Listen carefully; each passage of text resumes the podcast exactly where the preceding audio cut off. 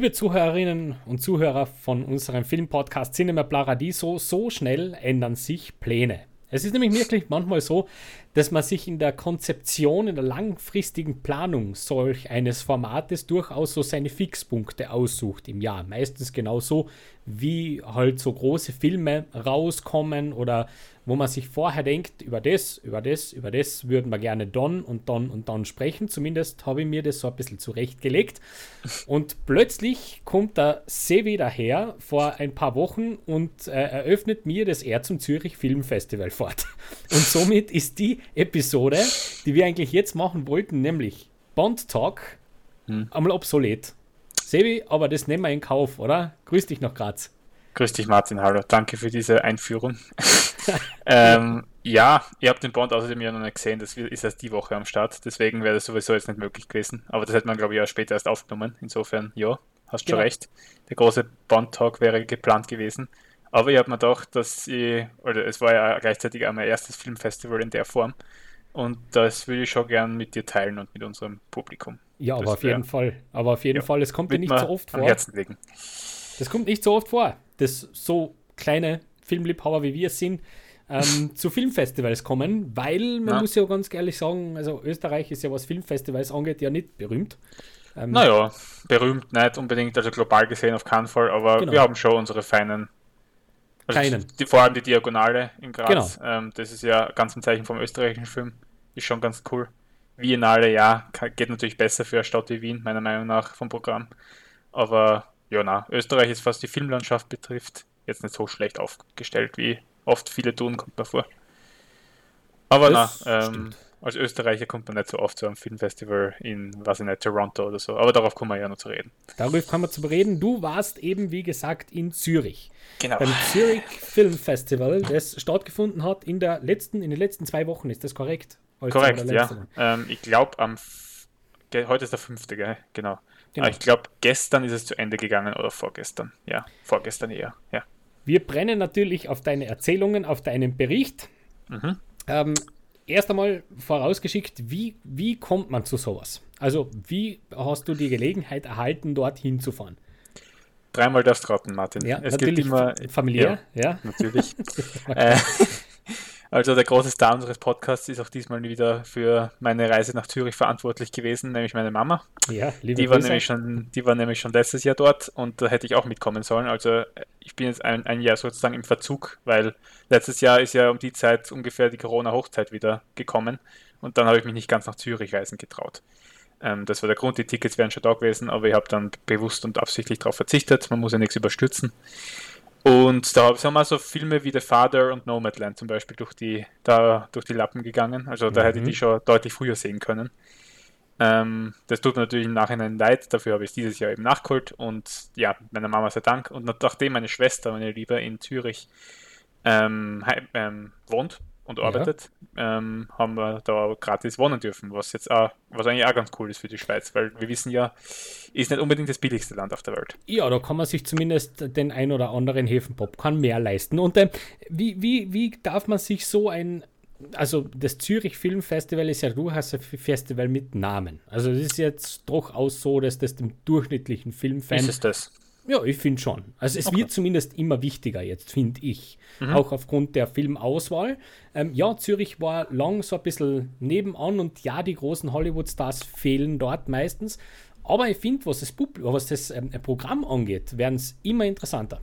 Weil die äh, sehr, finde ich, faszinierende Filmauswahl an den Tag legen. Es sind nicht die großen ganz großen kommerziellen Geschichten, sondern eher so ein bisschen die Insider-Tipps, über die man aber dann relativ lange zu reden hat. Vor allem, wenn es dann in die Award-Season geht. Das haben sie ja ein bisschen, äh, genau. das haben sie sich ganz gut zurechtgelegt, finde ich. Ja. Äh, generell kommt mir vor, dass bei Filmfestivals sowieso immer eher auf die kleinen Filme gesetzt wird. Vor allem international gesehen. Ich meine, es gibt natürlich Ausnahmen wie zum Beispiel Dune oder in Zürich ist halt James Bond ähm, prämiert worden. Also Euro, die hat, hat James Bond, der neue Film, die europäische Premiere gefeiert. Genau, stimmt, ja. Ähm, also insofern gibt es auch die großen Produktionen, aber natürlich überwiegen ganz klar die kleineren Filme. Und das ist schön. Und auch in Zürich dieses Jahr war das Programm wirklich dicht besiedelt und es hätte auch noch vier, fünf weitere Filme gegeben, die ich gerne gesehen hätte, aber das ist zeitlich halt leider nicht ausgegangen. Und man muss es ja nicht übertreiben. Ich muss jetzt echt keine fünf Filme am Tag sehen. Das ist jetzt auch nicht unbedingt viele, sinnvoll. Wie viele pro Tag hast du denn gesehen? Ja, äh, also am ersten, ich war insgesamt drei Tage. Am ersten mhm. und am zweiten waren es jeweils zwei, also eh noch gemächlich sozusagen. Und am das dritten ist es dann relativ, ja, ich würde nicht eskaliert sagen, weil es waren eigentlich nur drei Filme. Aber ich habe zusätzlich noch so einen, den sogenannten Masters Talk, weil da wird immer so ein Stargast eingeladen und ähm, entweder ein Regisseur, ein Schauspieler, ein Produzent, whatever.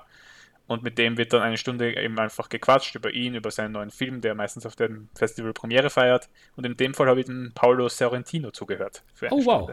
Oh, ja. sehr schön. Das cool. war sehr spannend. Ja. Okay. Mhm. Das heißt, du hast auch Sorrentinos Neuen gesehen? Das leider nicht. Ich habe äh, meine Mama hat ihn gesehen am Tag, an dem ich leider schon abreisen musste, nachdem ich am Donnerstag ja Sturmspiel gegen Eindhoven geschaut habe, wollte ich mir das natürlich nicht entgehen lassen, weil ich habe ja ein Europa League Abo. Prioritäten muss man setzen im Leben. Ja. Ähm, äh, gut, fein. Also über den Film werden wir uns heute nicht so unterhalten, aber trotzdem, nee. glaube ich, interessieren uns so ein bisschen die Inside Stories. Wie läuft so ein Festival ab? Wie darf man sich das jetzt als Mensch, der noch nie auf einem Festival war, hallo, ähm, vorstellen? wie, wie läuft das so? Ja, es ist eigentlich relativ straightforward. Also dieses Jahr war es sowieso wieder ganz anders wegen Corona und dem Ganzen und die Rahmenbedingungen waren jetzt nicht so, wie soll ich sagen, äh, easy. Also man hat natürlich beim Eingang immer ähm, anstehen müssen und ähm, die, den Corona ähm, Test oder, oder Genesungs- oder drei, es hat eben die 3G-Regel gegeben und das war dann eh kein Stress, man hat einfach nur seine App herzeigen müssen und dann war man durch und das Ticket dann eben drinnen und da hat man sich ins Saal gesetzt und der Film ist losgegangen. Also es war jetzt auch nicht der große Ansturm dieses Jahr. Ich glaube, da war Corona auch ein Mitgrund, weil laut meiner Mama, die eine, also die hat nicht nur in Zürich letztes Jahr das Filmfestival besucht, sondern die war auch schon gefühlt überall, außer in Cannes. Das fehlt ihr noch auf ihrer Map sozusagen, ist noch ein, ein schwarzer Fleck. Aber na, also normal hat sie gemeint, ist dann die Seele immer restlos ausverkauft gewesen. Also es kommt natürlich immer, immer auf den Film drauf an, aber dieses Jahr war es maximal 60, 70 Prozent von der Kapazität, die ausgelastet war. Also es waren immer, es waren schon immer einige Plätze frei. Deswegen war es auch von der Menschenmenge nicht sehr anstrengend. Es war eigentlich wirklich sehr angenehm, muss ich sagen. Es war wirklich überhaupt kein gar kein Stress vorhanden. Okay. Und, und so vom äh, Publikum her ist es durchgemischt? Merkt man, dass da ausschließlich Filmfans am Start sind oder, oder ist es einfach, darf man sich das so vorstellen wie ein normaler Kinobesuch? Das hätte ich nicht sagen. Also ich habe mich jetzt nicht direkt mit irgendwem dort austauscht, aber ich habe schon das Gefühl gehabt, auch so von der allgemeinen Stimmung. Und beim Filmfestival ist auch was, was ganz Besonderes ist, ist, dass fast jeder Film nach den, äh, nach den Credits äh, äh, einen Applaus kriegt, manchmal auch Standing Ovations. In dem Fall war es nie der Fall, aber Applaus war durchaus da und das ist im normalen Kinogehabe ja nicht so. Ähm, ja, und dem entnehme ich schon, dass da durchaus also sicher über die Hälfte von denen sind sicher Leute, die sich hobbymäßig oder einfach ein bisschen mehr als der normale Kinogeher mit Filmen beschäftigt und auseinandersetzt. Das würde ich jetzt schon behaupten, weil sonst gibt man nicht so viel Geld für Ticket aus, das mit, für das man in drei, vier Monaten, wenn der Film dann ähm, also wirklich in die Kinos kommt, vielleicht die Hälfte zahlt. Okay. Weil die Tickets in Zürich sind nochmal teurer als zum Beispiel in Venedig. Natürlich, weil Zürich halt Schweiz. Aber gib uns ja. einmal so, so, einen, so einen kleinen, musst jetzt natürlich nicht auf, auf Euro und Cent, aber in welchem Bereich bewegen wir uns da für so eine Festivalkarte? Wenn man sagt, oh, das ja. interessiert mich, da würde ich gerne mal zwei, drei Tage hinfahren, weil da sind coole Filme, das möchte ich mir anschauen. Also du meinst jetzt für Karten wirklich und nicht für Einzelticket für einen Film? ja, man, ja, so, wenn, wenn man es jetzt so angeht, wie du das gemacht hast, dass man wirklich sagt, zwei bis drei Tage, mhm. ähm, mit, womit, womit müsste man da rechnen? Das Ding war, wir haben uns immer die Tickets einzeln gekauft. Also ich habe keinen Festivalpass oder so gehabt und da hat sich das ungefähr in den Dimensionen zwischen 20 und 30 Franken bewegt. Uh, oder eigentlich, okay. nein, es waren sogar Euro, glaube ich. Also nicht wenig. Okay, ja, wow. Sorrentino hat, glaube ich, sogar 30 gekostet. Ja. Oh wow. Der war Aber ist dann der Masters Talk inbegriffen? Ja, ja, klar. Ähm, das war eh, also das verstehe ich eh, dass das dann entsprechend teurer ist, aber ja, hat okay. schon in sich der Preis. okay, also ist auf jeden Fall nichts für den Casual. Casual ähm, na, na. Also, wie gesagt, ähm, man gibt nicht diese, diese, diesen Betrag, diese Beträge aus, wenn man, keine Ahnung, sich denkt, ja, haben wir wieder Bock auf Kino. Also okay. das glaube ich nicht. Seele irgendwie besonders dekoriert, irgendwie schön herausgeputzt oder einfach Kino? einfach Kino und vor dem Filmstart gibt es immer so eine kleine Anmoderation, wo ein bisschen der Background vom Film erklärt wird, von wem der Film ist, wer mitspielt, ähm, was der, bei welchen Festivals der vorher ausgestrahlt wurde. Also einfach ein bisschen so die Hinter Hintergrundstories von den, von den diversen Entstehungsgeschichten der Filme. Und ich muss sagen, auf die hätte ich echt dankbar verzichten können, weil die waren meistens einfach nur an Oberflächlichkeit nicht zu überbieten und wirklich ja, da habe ich schon fast vor dem Film meine Äuglein geschlossen. Also das hätte echt nicht sein müssen. Also Aber ersten, es ist ein nettes Feature. Fünf, die ersten fünf Absätze vom Wikipedia-Artikel aufgrund auf Ja, kann man so sagen. Also die werden, also ein bisschen mehr Motivation hätte den Moderatoren dort echt nicht ähm, echt äh, gut getan. Aber ja gut, das ist wahrscheinlich auch festivalabhängig und situationsabhängig. Ganz sicher. Aber viel mehr als das, also ja, an Moderation, Applaus am Ende, aber sonst ist es eigentlich das ganz normale Kinoerlebnis. Gut, noch etwas, was vielleicht an Information für unsere Zuhörerinnen und Zuhörer uns interessant ist. Welche Versionen von den Filmen sprachlich hört man da? Originalversionen, Synchros? Alles original, tatsächlich. Also okay. Ohne ich habe alles in Original geschaut, mit Untertiteln. Mit Untertitel. ähm, aber die sind so eingeblendet, dass sie nicht im Bild sind, sondern da gibt es unten, unter, unter der großen Leinwand gibt es nochmal so einen extra Screen, so einen ganz kleinen, schmalen. Ah. Und da werden dann die Untertitel eingeblendet. Also ist ganz angenehm. Verstehe. Genau. Verstehe. Ja. Ähm, wenn du jetzt so zusammenfassen müsstest, deine Eindrücke von so einem Filmfestival, auch wenn es nur Zürich war, unter Anführungszeichen, was nimmst du aus dem mit? Ich nehme mit, dass ich auf jeden Fall Lust auf mehr habe. Äh, also ich weiß, dass das nicht jedes Jahr gehen wird, einfach weil ich dafür, weil mir dafür die finanziellen Mittel fehlen. Aber na, also ich habe auf jeden Fall Lust auf mehr. Ich will unbedingt, also vielleicht nicht unbedingt noch einmal Zürich, vielleicht auch schon, weil meine Schwester halt dort wohnt und das einfach am kommodsten ist. Ja, klar. aber ähm, na, also mir hat es sehr viel Spaß gemacht. Die, auch wenn es nur drei Tage waren, aber ich habe, das war wirklich einmal ein, etwas ganz anderes. Ich, ich persönlich habe noch nie mehr als zwei Filme an einem Tag gesehen. Ich glaube überhaupt das erste Mal mehr als einen Film an einem Tag. Also das ist, hat schon in sich gehabt. Mhm. Und ja, na, äh, die Stimmung dort ist einfach eine, da fühlt man sich einfach als Film, als Cineast und als Filmfan sehr geborgen. Sehr, genau. sehr schön. Also so du, Martin, wirst, wirst da auch sehr daheim, würdest dich sehr zu Hause fühlen. Bin ich mir sicher.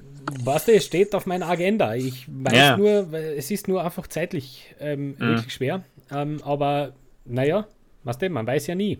Man weiß ja nie. Vielleicht ähm, hat man Wird ja mal eine Gelegenheit. Wird sich schon. Irgendwie, vielleicht. Ähm, wir werden natürlich immer wieder zurückkommen auf deine persönlichen Erlebnisse auf diesem Filmfestival. Deswegen würde ich jetzt ja. sagen, äh, wir gehen gleich mal voll rein in dieses, jenes, was dich dort auch filmisch erwartet hat und was du dort genossen ja. hast. Denn ähm, dafür sind wir ja schließlich auch da und werden dann eben noch immer klar, so kleine Schwenke zurückmachen, weil es ist durchaus sehr interessant, so einen hautnahen Bericht zu erleben. Du hast insgesamt, hast du gesehen, zwei, vier äh, wie viel sieben Filme jetzt dort gesehen, gell? Habe ich richtig Also sieben minus dem Masterstock. Das okay. war ja ein richtiger Film. Genau, genau. okay. Äh, also sieben, äh, sechs komplette Filme plus den Masterstock. Seien wir das jetzt richtig? Also na, warte. Ah, na, es waren sieben Filme plus Master Talk, sorry. Sieben Filme plus Master Talk. Ja, okay, ich habe komplett auf der Doku vergessen, die ich auch gesehen habe. ja, ja, genau. Die du, die du mir ja noch beschrieben hast, glaube ich, oder? Kann das sein? Weil wir oh, haben das... ja, wir haben ja also, kurz hin und mhm. her korrespondiert, teilweise. Ähm, Deswegen bin ich jetzt sehr gespannt, weil das war sehr, sehr oberflächlich. Also wir haben da wirklich nur, ist er gut? Ja, ja. Oder, ne, geht so. Ja, haben deswegen, wir alles für heute aufbehalten. Deswegen bin ich sehr, sehr gespannt. Du hast nämlich drei Filme da aufgeschrieben in den Show Notes, auf die ich sehr gespannt bin, wie du die findest. Mhm. Und ich würde gern starten tatsächlich mit einem Film, der mir sehr nahe liegt, weil der Hauptcharakter oder die porträtierte Figur Hase zwei Kilometer Luftlinie von mir entfernt wohnt. Nämlich Klammer. Oha. Ja, ja, Franz Klammer ist ein Fräsacher. Das ist ein Dörfchen, das bei uns auf dem Berg oben, also das sieht man von meiner Wohnung aus, wo der daheim mhm. ist. Und ähm, man kennt ihn auch im Ort bei uns. Ah, also ja. der, ist, der ist präsent, den kennt man, nicht ganz so knapp. Das ist auch nicht so einer, der einfach nur vorbeigeht, sondern mit dem redet eigentlich jeder. Oha. Und dementsprechend war ich wirklich sehr, sehr gespannt, wie der Film so ist. Klammer, das Biopic von seiner, ja, vom Sieg bei der Olympia-Abfahrt. Das darf man durchaus spoilern, weil das genau. ist ja österreichisches Kulturgut. Ja. Aber ich befürchte, dass das viele auch nicht wissen oder sich nicht ganz im Klaren sind, wer Franz Klammer überhaupt war oder ist. Ja, der ist mittlerweile andere Generation. Ich ja, glaube, die haben wir ja schwer dann. Da gibt es eine starke Generation, da gibt es eine große Gruppe von Menschen, die mit dem für, für den der das ist, was für mich Hermann Mayer und für die Marcel Hirscher war. Das ja, heißt, guter Vergleich. Große, der, der große Star. Ja, aber also ich würde tatsächlich sagen, dass Franz Klammer, vielleicht nicht unbedingt wie Hermann Mayer, aber einfach auf einer zwischenmenschlichen Ebene Leuten mehr gegeben hat als der Marcel Hirscher. Auf jeden Fall, auf jeden ja. Fall. Also ich, hab, ich, ich habe ja noch äh, auch mit meiner, äh, mit meinem Mütterlein dementsprechend auch ein bisschen drüber gesprochen. Und die hat ja ganz eine hohe Meinung von ihm und nicht nur von ihm, sondern auch generell von dieser Zeit. Weil man das ja schwer nachvollziehen kann, welcher Hype um diese Person damals so entstanden ist.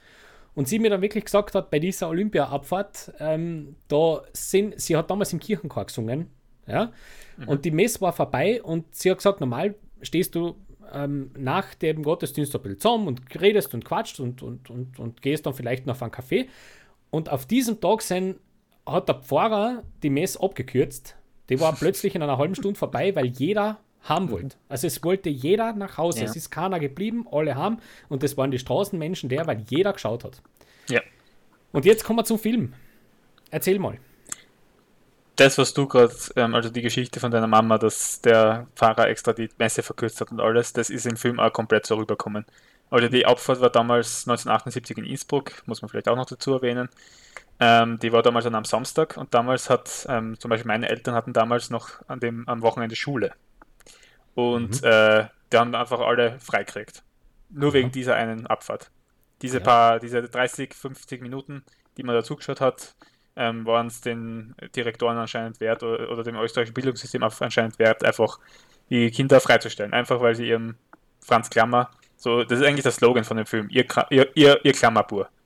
Äh, es beginnt einfach schon mit einer wahnsinnig, die, die Eröffnungsszene spricht eigentlich schon genug Bände, was das damals für, für was das damals, damals einfach für Stimmung und für Emotionen in dem Land ausgelöst hat. Nicht nur natürlich Olympia im eigenen Land, wie oft kommt es vor, vor allem in einem Land wie Österreich, vor allem Winterolympiade, Skifahren, das ist halt unser Volkssport, immer noch. Ähm, und es beginnt schon mit der Anfangsszene, wo der Franz Klammer seinen, Heimat, seinen Heimatort verlässt, seine Mutter sich von seiner Mutter verabschiedet, die sowieso die ganze Zeit nur besorgt war und dass er sie ihm eh nicht schmeißt und dass er das lebend, ähm, dass er halt lebend durchkommt. Und dann beginnt es, dass er halt mit dem Auto einfach wegfährt und von einer ganzen Kapelle an Musikanten ähm, verabschiedet wird. Und sie mhm. durch diese ganzen, durch diese Menschenmenge durch, irgendwie durchkämpft mit dem Auto. Also, ja. Und es kommt darüber, dass er sie davon nicht unbedingt beirren hat lassen. Also er war wirklich ein sehr entspannter, ruhiger, vor allem ruhiger, also im Vergleich zu, seinem, äh, zu seinen Kollegen, unter anderem der Herr Griesemann, der der absolute, ja, Bad Boy, wenn man so nennen kann. Der hat sich ja kurz vor der Olympia dann verletzt und hat vom Spital aus die, den Abfahrtssiegklammers ähm, begutachten dürfen. Ja. Der ist der große, ja, der ist die große komödiantische ähm, Komponente in dem Film. Ja, das ist übrigens auch, wenn du die zwei, äh, wenn du die zwei triffst heute noch. Mhm. Klammer und Chrismann, das ist Kabarett. Die ja. zwei sind ein Hammer. Ähm, ja. Der Klammer und was auch rüberkommt, ähm, was der Schauspieler, also der die Hauptfigur, der, der, der die Hauptfigur spielt von Franz Klammer, ich habe jetzt leider schon wieder seinen Namen vergessen. Äh, Julian Waldner. Da habe ich auch, da hab ich auch ganz, ganz eine nette Geschichte, den kenne ich auch. mit dem habe ich, hab ich schon zusammen gesungen. Ja, Wahnsinn. Julian Waldner. Ja, hat mich sehr gefreut, wie ich gesehen ja. habe, dass der den spielt. Das, ist, war cool. Er spielt den wirklich fantastisch. Also Super. ich hätte es wirklich nicht erwartet, dass, äh, ich meine, ja, der, der Regisseur, der Andreas Schmidt, der mir vorher auch noch kein Begriff war, der ist selber auch Österreicher, dem scheint wirklich viel daran gelegen zu haben, einen, einen würdigen Biopic über Klammer zu machen, weil für einen österreichischen, für österreichische Biografie, eine filmische, ich habe vorher wirklich mit dem Schlimmsten gerechnet, aber am Ende, am Ende war es ein echt solider Streifen. Und Super. das lag vor allem an den zwei Hauptfiguren, also der, der also wie heißt er nochmal, Julian? Waldner. Waldner, genau der spielt in Klammer wirklich mit einem wahnsinnigen Charisma und so grundsympathisch und ich glaube, genau so hat, hat man den äh, damals erlebt und erhalten noch. Also nach dem Film, das war ja die, das war die Weltpremiere von dem Film. Mhm. Und äh, nach dem Film hat es noch so eine kleine Podiumsdiskussion gegeben, mhm. wo auch der Herr Franz Klammer höchstpersönlich vor Ort war. War da, super. Und das war wirklich ähm, sehr faszinierend, vor allem wie die Darsteller darüber gesprochen haben, wie es, was für eine Ehre es war, halt diese Figuren zu verkörpern. Und auch die, diese, die, die ähm, Frau von Franz Klammer, die Eva spielt, ähm, die war auch hervorragend. Da ist, der, der, Film wird auch sehr von dieser Love Story zwischen den beiden. Die haben sich nämlich, nämlich, damals in jungen Jahren schon kennengelernt. Sie war in Wien Studentin und er war halt schon erfolgreicher Abfahrer.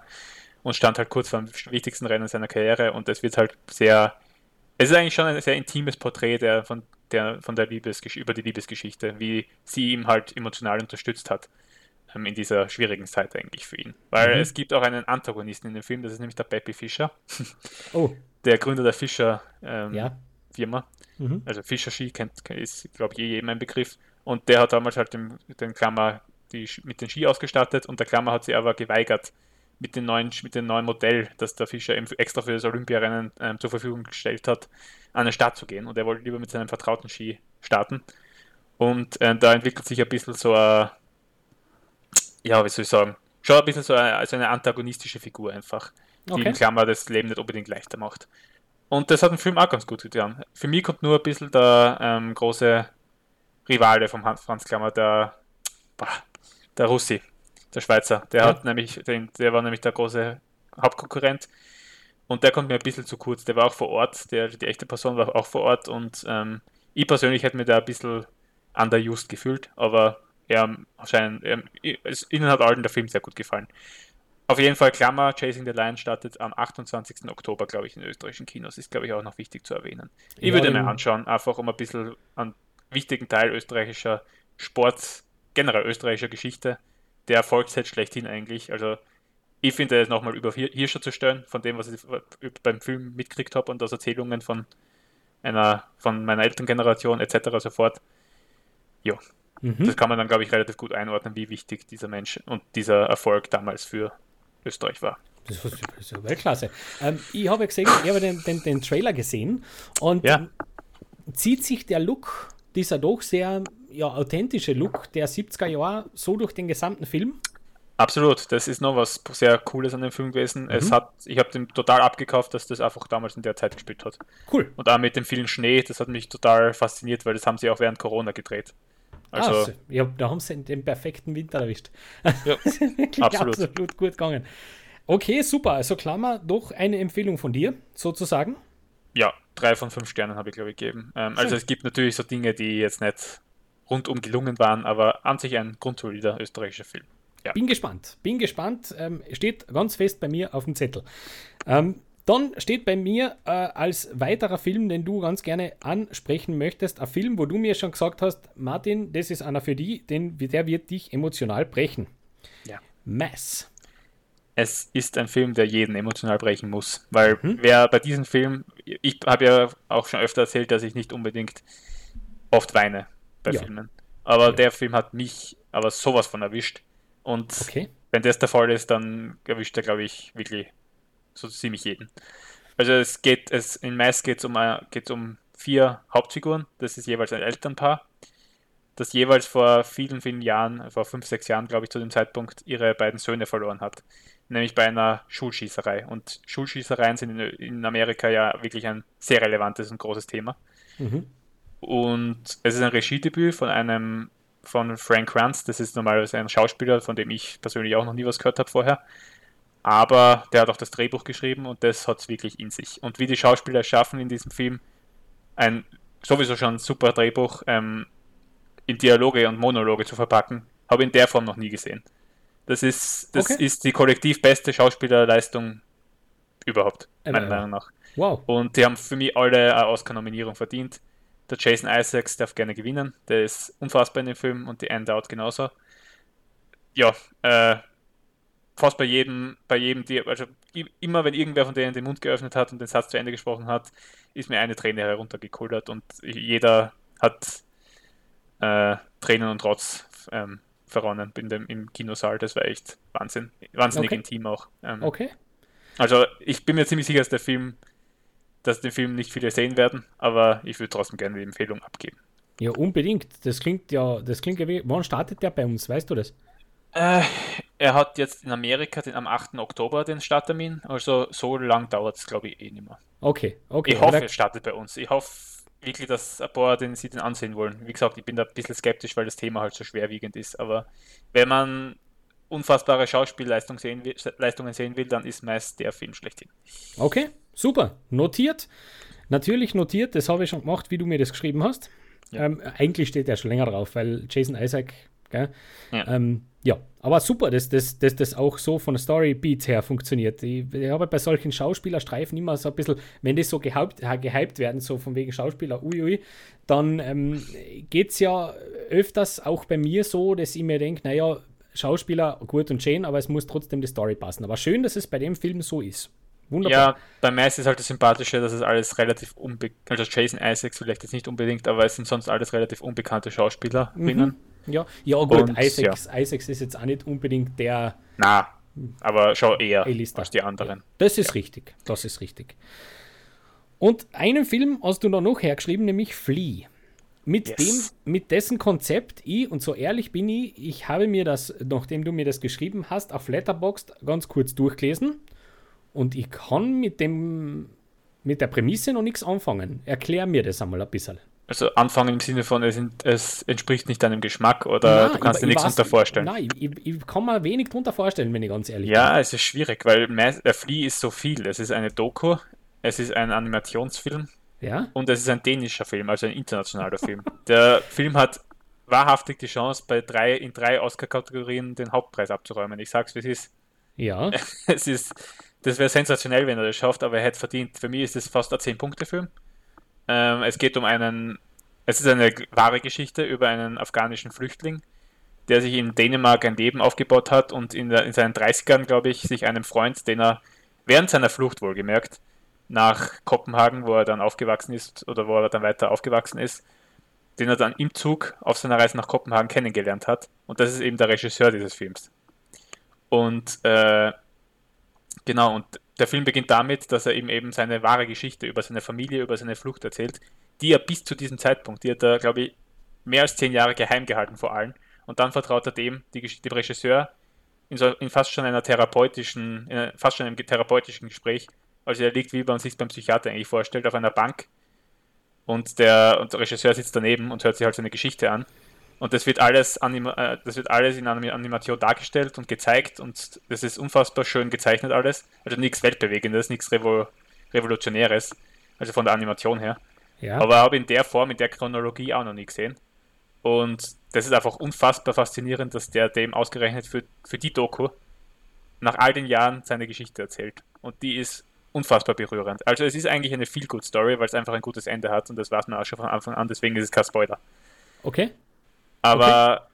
er hat immer allen die falsche eine, eine Geschichte erzählt, damit er ja in Dänemark bleiben kann und nicht wieder abgeschoben wird. Nämlich, dass okay. seine Familie, das erfährt man auch gleich am Anfang, nämlich, dass seine Familie eigentlich tot ist und er deswegen flüchten musste. Okay. Aber in Wirklichkeit ist sie eben nicht tot. Und dann cool. erzählt er halt die Geschichte von Afghanistan, wo er aufgewachsen ist, eigentlich ein glückliches Leben führt, bis hin nach Dänemark, wo er dann ein erfolgreicher Professor wird und in einer homosexuellen Beziehung lebt. Das muss man auch noch dazu sagen. Ein homosexueller Afghane, der flüchten musste. Oh, das macht es unfassbar interessant, finde ich. Sehr, sehr faszinierend. Sehr faszinierend. Ähm, hat der, weißt du, hat der einen Kinostart bei uns? Wird der einen kriegen? Weil das klingt Boah. ja schon sehr, sehr nischig. Also jetzt ja, für das Mainstream-Publikum. Aber er wird spätestens den Kinostart kriegen, wenn er den Oscar gewinnt, weil einen muss er gewinnen. Okay.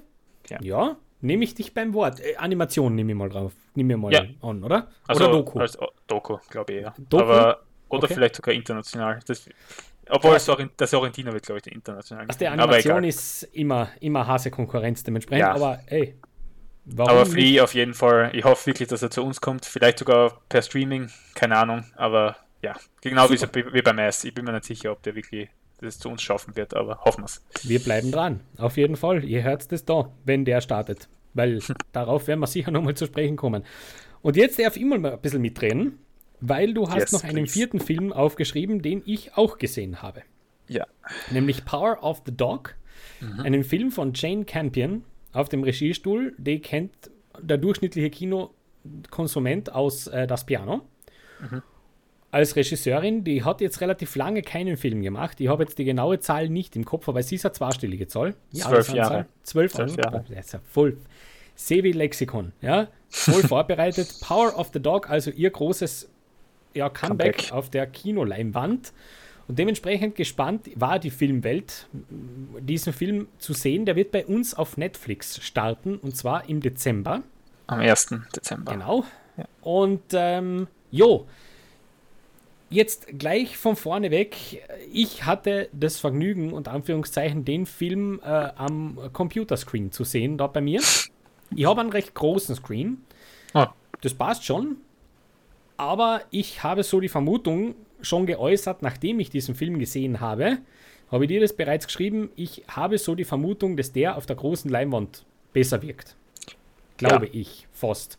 Und jetzt kommt er auf Netflix und ich stelle dir hiermit die offizielle Frage, wird dem Filmkonsument bei uns etwas weggenommen? Deswegen. Ja. Muss ich einfach straight so beantworten. Äh, wir haben ja, glaube ich, nach der letzten Aufnahme so kurz drüber geredet, hast du den Film schon gesehen gehabt. Genau. Und ja, wenn man den Namen Jane Campion hört und das Piano kennt, weiß man schon ungefähr, was man kriegt. Und genau so war es. Also der Film ist halt, lebt von seiner Inszenierung, finde ich. Mhm. Und sowas gehört auf die große Leinwand. Und dass der auf Netflix startet, ist schon ein bisschen frustrierend. Schaut. Also ich befürchte, dass der fast schon am Mank 2.0 wird.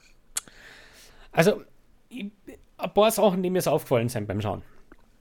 Äh, Western ist ja ein sehr spezielles Genre, wo ja. sehr viele Menschen immer wieder ein Comeback hervor oder herbeireden wollen. Und wenn es dann einmal ein richtiger, echter Western ist, der die Kinoleinwände beehrt, dann schaut ihn genau keiner an. Das ist wirklich etwas, was ich in den letzten Jahren immer störender wahrnehme, weil es hat in den letzten paar Jahren wirklich ein paar großartige Western gegeben, die nur einfach komplett anders hin waren. Ich erinnere da ganz gern an Feinde beispielsweise, Hostiles hat der Kassen im, im, mhm. im Original. Ähm, mit Christian Bale, der war richtig, richtig geil, den hat nur keiner gesehen. Ähm, und beim Schauen dieses Films ist es mir sehr ähnlich ergangen, dass ich mir gedacht habe, eigentlich ist da nichts verkehrt bei der ganzen Geschichte. Diese, diese Western-Thematik, diese ruhige Erzählweise, auch die durchaus sehr interessanten Dynamiken zwischen den Hauptdarstellern und generell Darstellern sind durchaus gegeben. Allein nur ist es das, wo ich mir schon gedacht habe, irgendwo verstehe ich dass der auf Netflix kommt, weil der im Kino, kann ich da garantieren, wird wieder nicht gehen. Also zumindest nicht in den Zahlen, in der der hinkehrt, weil der ist nicht schlecht, der Film. Na, schlecht auf keinen Fall. Mir hat das sehr, also ich glaube, mir hat er besser gefallen als dir, einfach weil ich ihn auf der großen Leinwand gesehen habe. Das ist, da ist einfach diese Atmosphäre viel besser und ich glaube, ich glaube es halt. Ich habe ihn nie auf, der, auf einem kleinen Bildschirm gesehen. Ja. Aber ich werde ihn wahrscheinlich nochmal anschauen, wenn er auf Netflix ist, einfach um die Differenz ein bisschen zu eruieren. Ja. Aber ja, atmosphärisch hat der Film mich schon sehr gekriegt, vor allem mit diesem Score von Johnny Greenwood. das ist nämlich wirklich ein Highlight. Das, ja. Auf das wollte ich auch hinaus. Der, der Score ist wirklich super. Ähm, bleiben wir bei den positiven Benedict Cumberbatch. Hui. Wir müssen schon reden über ihn. Karrierebestleistung. Weil, weil das ist absoluter Hammer, was der da macht. Ja. Ähm, ich verstehe das, dass der mittlerweile wirklich ganz, ganz hoch gehandelt wird, wenn es um, um äh, ja, Recognition geht. Ich glaube auch, dass wir uns über ihn unterhalten werden, denn das ist einer, der auch mittlerweile das Standing hätte, durchaus so einen richtigen, ja, zumindest einmal Nominierungsrun hinzulegen. Das auf jeden Fall, also das muss er fast. Ja. Äh, er wird da schon, also es gibt ja drei feste Konstanten in den Predictions und er ist einer davon und da gibt es glaube ich nichts dran zu rütteln. Also ja. wenn das nicht passiert, ist mein, ist mein Leben vorbei. also, ja, über die, äh, über, über, die Predictions reden wir dann eh später ja. noch, das hast du ja aufgeschrieben. Dann äh, ist mir aufgefallen, dass ich und ja, Kirsten Dunst spielte die Nebenrolle. Genau beziehungsweise Haupt, ne, ich weiß nicht, es ist schon eher, also Cumberbatch ist, es ist für mich sogar eher Charakterstudie über Cumberbatch. Ja, das er ist der große Lied. Ähm, mir haben eigentlich nicht viele Sachen gestört bei dem Film. Also so wirklich gestört hat mich ganz, ganz wenig, muss ich wirklich sagen. Mhm. Das war so ein, ein recht rundes Filmerlebnis, wo ich einfach nur so Kleinigkeiten gefunden habe, die einfach für mich nicht hundertprozentig hingehaut haben. Beispielsweise, nur um eines einmal da zur Diskussion zu stellen, meiner Meinung nach verschwindet mir Jesse Plemons viel zu, viel zu schnell. Ja, oh Gott, das war auch ein, ein großes Problem. Also ich habe vor dem Film gedacht, dass der äh, eine Karrierebestleistung abliefert, so wie ja. alle dann haben vor, vor der Premiere. Also es haben alle gedacht, als sie den Cast gesehen haben, das wird der große Ensemble-Film, aber genau. nach den ersten 20 Minuten ist er noch sehr präsent und dann verschwindet er. Der ist auch komplett weg und eigentlich ist genau das nämlich eine sehr interessante Komponente in der Story, finde ich. Dieses Verhältnis der beiden. Da habe ich sehr, sehr viel rausgeholt und das war mir dann einfach zu schnell vorbei. Es war, es war zu wenig. Es war keine Geschichte über eine Bruderbeziehung. Vielleicht war es das, war es das im ersten Akt des Films, aber in den zweiten, im zweiten und dritten. Also es ist immer so ein bisschen, im ersten Akt ist die Beziehung von Cumberbatch am ersten zwischen, ist die, liegt die Beziehung zwischen Cumberbatch und seinem Bruder, also zwischen Phil und George heißen sie. Genau. Im zweiten geht es dann darum, weil, ähm, das ist kein Spoiler, der Bruder von, der, also gespielt, der Jesse Plemons heiratet die Kirsten Dunst. Und im zweiten Akt geht es halt darum, dass der Charakter von Benedict Cumberbatch, den von der Kirsten Dunst, ja fast schon piesackt. Also eigentlich schon, er foltert sie. Emotional. Ja, auf jeden Fall. Ja. Auf jeden Fall. Weil, der, das muss man auch dazu sagen, das ist kein guter Mensch. Der Na. Charakter von Benedict Cumberbatch. Der ist wirklich eine grausame Nein. Figur. Nein, und ich glaube auch, dass das auch sowas ist. Äh, ich, ja, ich verstehe schon irgendwo, was man wollte und ich kann das auch durchaus nachvollziehen. Wie gesagt, ich, ich finde nicht viel falsch an dem Film, aber emotional hat mich der Film nicht so gekriegt, interessanterweise. Der hat mich recht. Weißt du, was ich aber, welche Szenen mir am besten gefallen haben? Mhm. Die, wo die Kirsten Dunst am Piano spielt und der Benedict Cumberbatch dann zum Ukulele oder Gitarre ja, spielen anfängt. Das war richtig cool. Das Pfeifen. Ja. Ja, das war richtig cool. Das hat mich voll gekriegt. Also das habe ich super gefunden. Das war richtig cool. Ja. Ich habe nur, wie gesagt, auch, auch bis zum Schluss zu diesem Charakter vom Cumberbatch und das soll sicher so sein. Ja, wer bin ich, dass ich Jane Campion irgendwas. Ähm, aber mir hat er einfach emotional nicht mehr. Ich habe ich hab mich nicht ausreichend dafür für ihn dann zum Schluss auch interessiert, mhm. dass ich das voll gekauft hätte. Das liegt aber total an mir. Mhm. Aber objektiv, aus filmemacherischer Sicht, finde ich einfach wenig falsch an dem Film. Ähm, ja, äh, inszenatorisch ist es wirklich tadellos. Also, toll, toll, Kamera, Hammer, super, Hammer Comeback. Äh, ähm. Ganz gewaltig. Die CGI-Berge lassen wir mal außen vor. ja, man muss es, dazu sagen, es ist eigentlich eine Ranch in Montana, ja. aber es wurde auf Neuseeland gedreht. Genau, und das sieht man halt. Ja, das ja, sieht man halt. Ja, es kommt keine Ahnung, ich habe das gar nicht so. Also, nicht so es ist halt einfach diese, weißt du, Ranch in Montana, diese, diese, diese große Weite und die Berge und so, das hat einfach so einen distinktiven Look. Hm. Da hat man vielleicht auch als großer Western-Fan schon das ein oder andere zu viel gesehen. Als dass man da jetzt kommentarlos drüber gehen sollte. Aber ich würde trotzdem sagen, und ich bin mir fast sicher, dass äh, Power of the Dog, zumindest Richtung Award Season, weiß nicht, ob es bei uns so weit wird, aber ich könnte mir durchaus vorstellen, dass der so eine kleine Special-Geschichte kriegen könnte in dem ein oder anderen Kino, vor allem eben in Großstädten wie Graz. Großstädten mhm. wie Graz.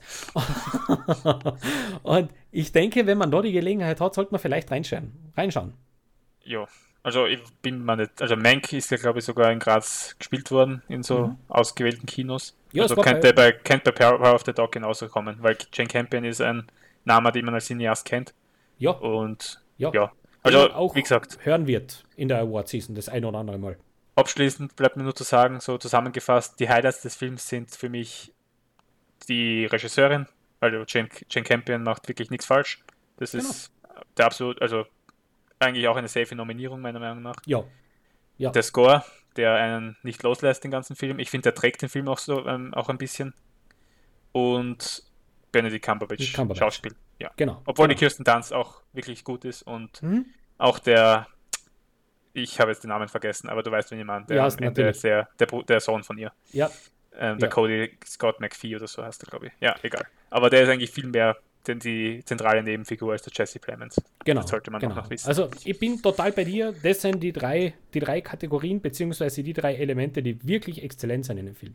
Und ja, ähm, ja das passt dann auch so. Super. Ja. So, ja. Jetzt hast du da ein Hauptthema aufgeschrieben. Das, das müssen wir jetzt, glaube ich, ein bisschen kürzen. Aber ja, schauen wir mal. Schauen wir mal. Schauen wir mal, wie schnell wir da durchkommen. Filmfestivals generell. Ähm, es hat es natürlich jetzt ein bisschen reingespielt, dass du beim Zürich Filmfestival warst, ja. denn das ist natürlich ein Thema, das unter Filmfans auch immer heiß diskutiert wird. Wie wichtig oder wie relevant sind denn eigentlich Filmfestivals an sich, wo man doch als normaler, unter Anführungszeichen, Casual Movie Goer so mit Filmfestivals relativ wenig Berührung hat. Gut, in Deutschland ist es noch leichter, sollte, wenn man die, die äh, wie heißt die, äh, Fantasy, wenn man das Fantasy so, Filmfest ja. als Filmfestival ver verstehen möchte, dann hat man es leicht in Deutschland, das anzuschauen. Denn Da gibt, gehen die Karten in freien Verkauf und da kann jeder hin, der lustig ist, in jeder Großstadt in Deutschland, aber sonst, da in Österreich, tut man sich doch schwer, dass man konzentriert dort hingehen kann. Ähm, wie siehst du das? Wie wichtig oder wie relevant für den normalen Casual ist denn die Berichterstattung über Filmfestivals überhaupt? Sollte man das verfolgen oder ist das eigentlich eh eher wurscht? Ich sag's, wie es ist. Also für so einen, für, für einen Casual Moviegoer maximal sollte er wissen, dass momentan ein Filmfestival stattfindet, aber wenn überhaupt das. Also es wird es nicht, das Le es wird sein Leben nicht grundlegend verändern, wenn er weiß, wer da gewinnt, welche Filme spielen, weil das sind meistens wahrscheinlich eh Filme, die, die er oder sie sich nicht anschauen werden. Aber ja, ich finde, das ist schon äh, nicht, nicht nur als, als Cineast, sondern generell als, als kulturinteressierter Mensch gehört das, finde ich, schon dazu, dass man weiß, dass gerade Cannes ist. Weil Cannes ist immer schon, da, über Cannes ist die Berichterstattung schon immer sehr ausgiebig im, im Feuilleton und im Kulturbereich, in Zeitungen oder auch online. Auf jeden ähm, Fall. Da hört man schon Fall. absolut immer, ähm, wer gewinnt, wer gewonnen hat, dass es momentan stattfindet, wer dort ist, weil Cannes halt noch immer das Festival schlechthin ist. Auf jeden in Fall. Europa. Ja. Also für den Casual jetzt auch noch einmal ganz kurz der, der Verweis natürlich auf unsere Homepage äh, www.utss.at, wo wir unter dem, unter dem Reiter Specials so einen kleinen Leitfaden hingeschrieben haben für jeden, der ähm, ja, mit Filmfestivals, mit, mit der Award-Season generell ein bisschen wenig zu tun hat. Da haben wir so einen kleinen Guide hingeschrieben, wann im Jahr welches Filmfestival aus welchen Gründen relativ wichtig ist. Und da könnt ihr euch gerne mal ein bisschen reinlesen und ein bisschen reinschauen. Das ist durchaus äh, recht ein interessanter Text geworden. Jetzt, wenn man jetzt über das spricht, dass es nicht so für den Normalen nicht so relevant ist. Warum glaubst du, ist es noch immer so, dass die Filmwelt, und damit meine ich jetzt Filmjournalisten, Filmmachende, Filmfans, noch immer so auf Festivals stehen? Es ist einfach das Gesamtpaket. Ähm, es kommen, also zu Festivals wie Cannes, äh, Toronto, Venedig, das sind natürlich die großen Vorreiter des, der Filmfestivals. Mhm. Ähm, da kommen ja die großen Stars bei Premieren oder wenn der Film gespielt wird, immer hin. Also das ist ja auch für die Filmbranche per se einfach ein Wahnsinnsevent, weil einfach immer alle zusammenkommen aus aller Welt, nicht nur Amerika, nicht nur amerikanische oder englischsprachige Produktionen sondern auch ähm, aus Frankreich, Italien, whatever. Ähm, es ist einfach total international und ich glaube, daran haben einfach viele sehr, sehr viel Freude. Es ist auch natürlich immer dieser Glamour-Faktor, der da klar im Mittelpunkt steht. Darauf stehen einfach die Celebrities, das wissen wir eh. Und die Leute stehen halt auch einfach drauf, Celebrities vor Ort zu sehen natürlich. und mit ihnen zu reden. Natürlich. Und einfach die Filme, die eventuell in der Award-Season relevant werden könnten. Wobei die Award-Season ja mittlerweile einfach nicht mehr den Stellenwert hat wie früher aber dennoch sind das dann immer meistens die Filme, die besten Filme des Jahres oder oft sind die Filme des Jahres dabei. Ja. Und das wollen viele Leute halt schon vor dem offiziellen Release ähm, sehen und wissen, was da auf die Menschen zukommt und ihnen darüber berichten. Auf jeden Fall. Und ja, genau. Auch wenn, sich da, auch wenn sich der Spirit von oder der, der, der Inhalt oder der Sinn von Filmfestivals in den letzten Jahr, Jahren, Schrägstrich Jahrzehnten schon drastisch gewandelt hat, finde ich. Also was früher eben bei Filmfestivals ja so war, war ja wirklich, das war fast so wie ein Filmmarkt. Ja, also mhm. man hat die großen Neuerscheinungen, der hat seinen neuen, der hat seinen neuen, der hat auch noch seinen neuen oder die auch gerne. Und da gibt es dann das, das große Happening und man weiß aber so noch nicht, was mit den Filmen wirklich final passiert. Das ist so die Grund, gerade die erste große, ähm, das erste große Showing vor Presse, vor Fans, vor kritischen Publikum, wo man dann wirklich weiß, okay, kann der was oder, oder lassen wir den recht schnell wieder verschwinden, dieses finale Produkt. Jetzt mittlerweile ist es ja schon so, dass bei den großen Filmfestivals, die werden als Premiere genutzt für ganz große Filme. Ja? ja. Once Upon a Time in Hollywood, letztes Jahr zum Beispiel. Mhm. Gutes Beispiel finde ich, das war ja wirklich die große, große, große Premiere damals. Mhm. In Cannes, glaube ich, hat er prämiert, gell? Genau, und, und irgendwie eine zehnminütige Standing Ovation kriegt. Genau. Ja das ist jetzt mittlerweile schon, man hat sich da ein bisschen, man hat sich da ein bisschen anders aufgestellt. Das so wirklich die ganz groß erwarteten Filme laufen da meistens außer Konkurrenz mhm. und haben dann quasi ihr erstes großes Publikum, aber man weiß im Grunde, man weiß die Richtung, in, in, in die der Film so geht. Der kommt dann bei uns da raus und bei da dann raus. Ja. Und so diese klassischen Festivalfilme, wo man so nicht unbedingt weiß, wo man zwar den Titel hört oder den Regisseur dahinter oder die Regisseurin und, und so ein bisschen die Richtung kennt, das wird immer weniger, finde ich. Ganz interessant. Das stimmt. Also es gewinnen auch, äh, ich habe gerade geschaut, in Cannes haben früher ganz oft einfach Filme gewonnen, die man jetzt als Klassiker bezeichnen würde. Ähm, zum Beispiel, keine Ahnung, Taxi Driver hat gewonnen, MASH hat gewonnen, der Dialog. Ja.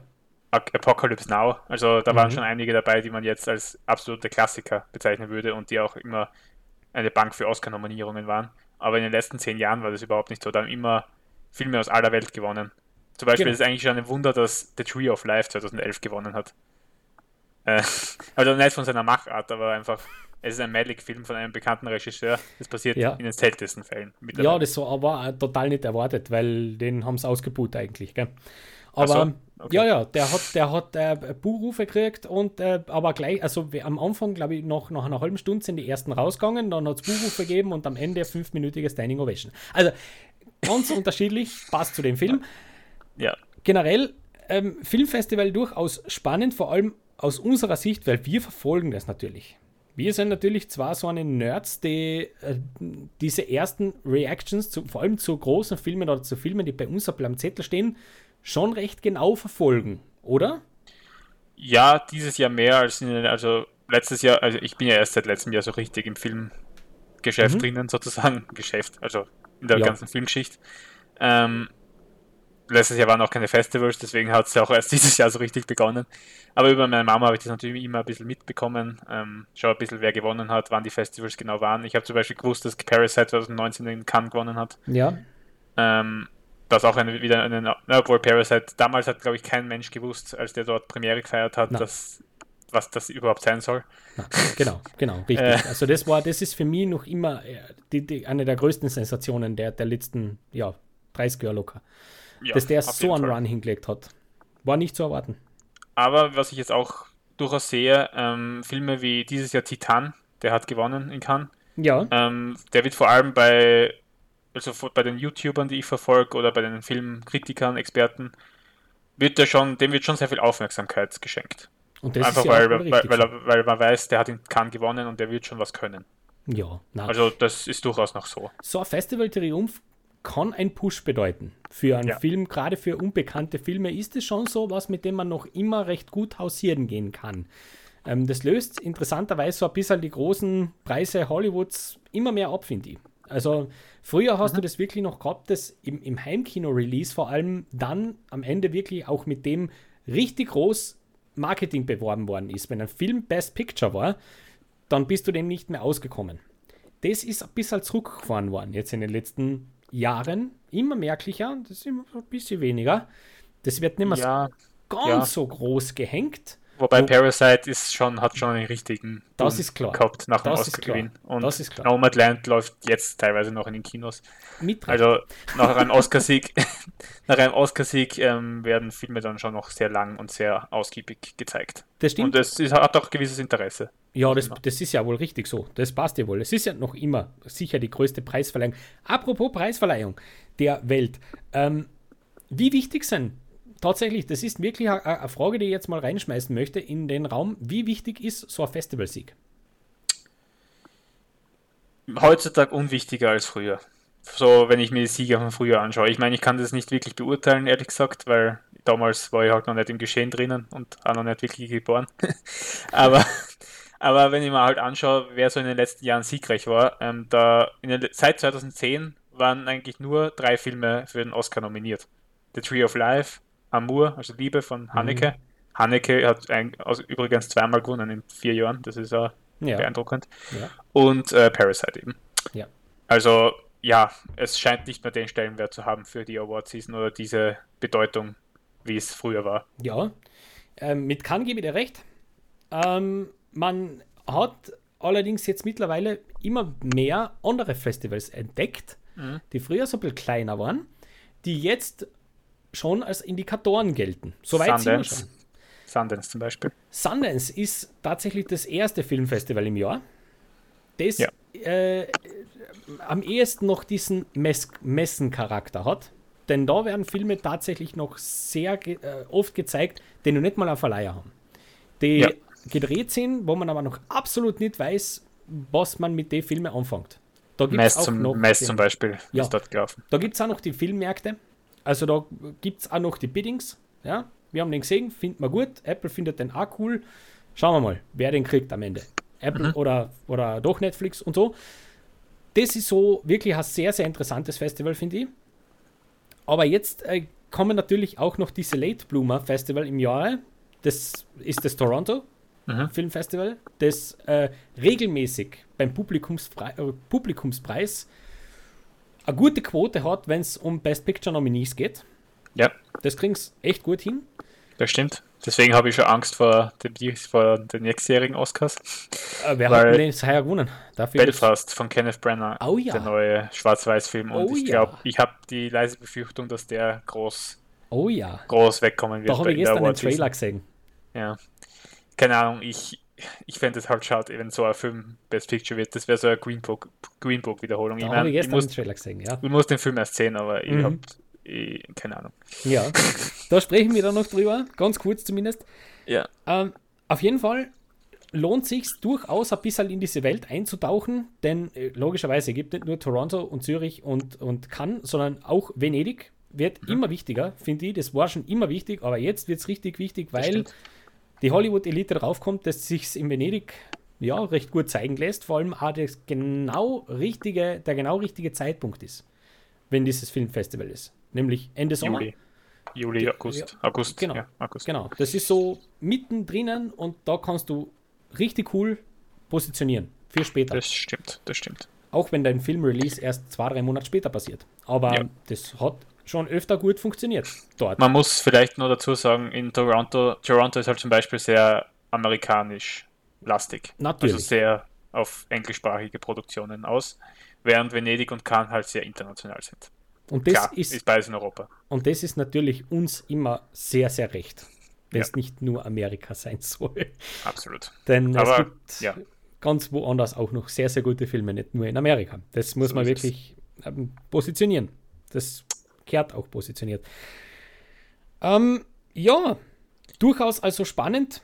Schaut sich ja, das welche, an welche Festivals würden dich eigentlich am meisten interessieren, jetzt so uh. von der persönlichen Präferenz? Von der persönlichen Präferenz, wenn ich mir eines aussuchen könnte, wo ich hinfahren könnte. Das kannst du doch gern zwei, drei nennen, aber gibt es ein spezielles? Ja, Sundance. Wirklich? Ja, auf jeden Fall. Habe ich, ich mir fast gedacht. Ich ja. würde sehr gerne nach Sundance fahren, einfach weil ähm, erstens mal mag ich das Surrounding, Salt Lake City. Mhm. Super. Äh, ich bin ein Wintermensch, dementsprechend genau richtig. Das, äh, da ist schön kalt und das passt mir gut. dann ist es für mich eben ein Festival, wo man spürt, ah, dass das von einem Filmemacher und Filmeliebenden gemacht worden ist, nämlich Robert Redford. Und es sind auch Filme dort in regelmäßigen Abständen, auch wenn die Sieger nicht immer toll sind äh, und recht gern auch mal in der Versenkung verschwinden. Kann man sich gerne mal die Historie dieses, dieses Film, Filmfestivals anschauen. Aber es ist für mich so ein sehr untypisches Filmfestival. Ich glaube, das wird mir gefallen. Durchaus. Ja. Und typisch ist es sicher, weil es auch so früh einfach ist im Jahr. Genau, und weil ich mich gern auch dort vor Ort mit Menschen unterhalten möchte. Und ich glaube, das geht bei Sundance relativ gut. Das, ja, das kann gut sein. Also, also aber auch so nur vor Ort, vor Ort, weil Natürlich. ich glaube, dieses Jahr war Sundance virtuell. Na, das kannst du vergessen. Natürlich ja. vor Ort. Da, wir sprechen natürlich von einer Welt ohne blöden, blöden Virus. Ähm, welches Filmfestival wäre es denn für die? Boah, äh, A Sundance und Venedig tatsächlich. Venedig. Mhm. Ja, einfach weil ich dieses, wie du gesagt hast, mitten im Sommer, es ist schön warm, Italien-Feeling. Mhm. Ähm, es ist einfach sehr prestigereich, es ist sehr appreciated international und auch in Amerika. Und ich glaube einfach, dass da sehr viel Filmliebe drinsteckt. Also und sehr viel Liebe zum internationalen Film einfach. Auf jeden Fall. Ich glaube, also du strebst ja durchaus eine sehr interessante Karriere an. Kann man gut vorstellen, dass das für dich mal klappen wird mit Venedig. Ich drücke dir die Daumen.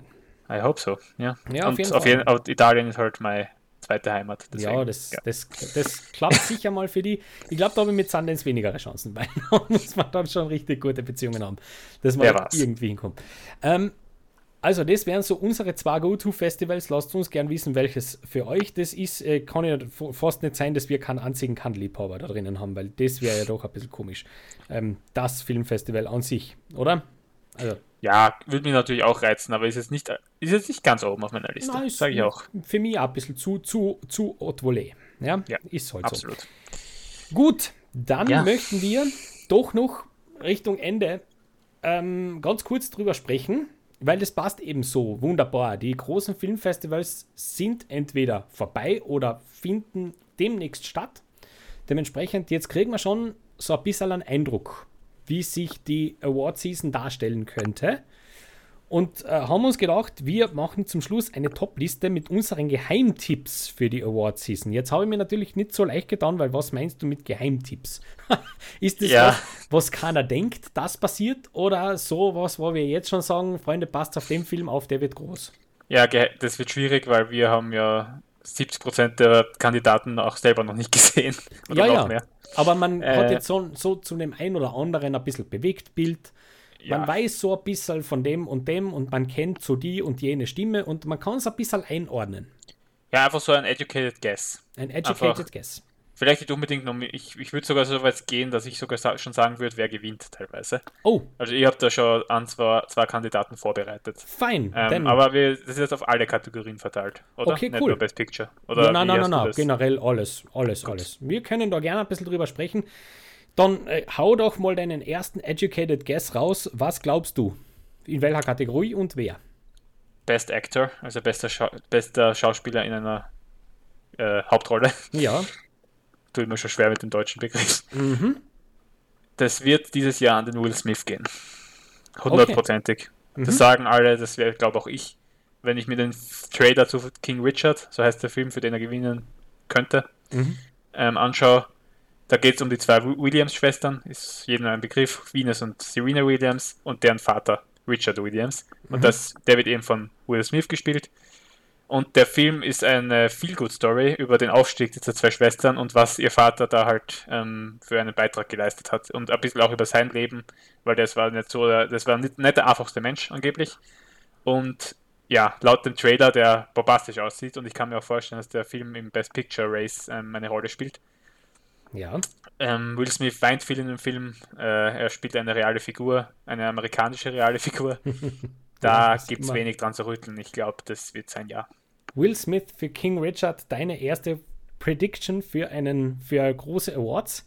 Mhm. Ähm, Finde ich spannend. Ich habe nämlich den Trailer auch gesehen. Ich habe den Trailer ganz, ganz großartig gefunden. Oh, Will ja. Smith ist ja überfällig. Muss man, also Findest. ob man, ja, ob man ihn jetzt mag oder nicht.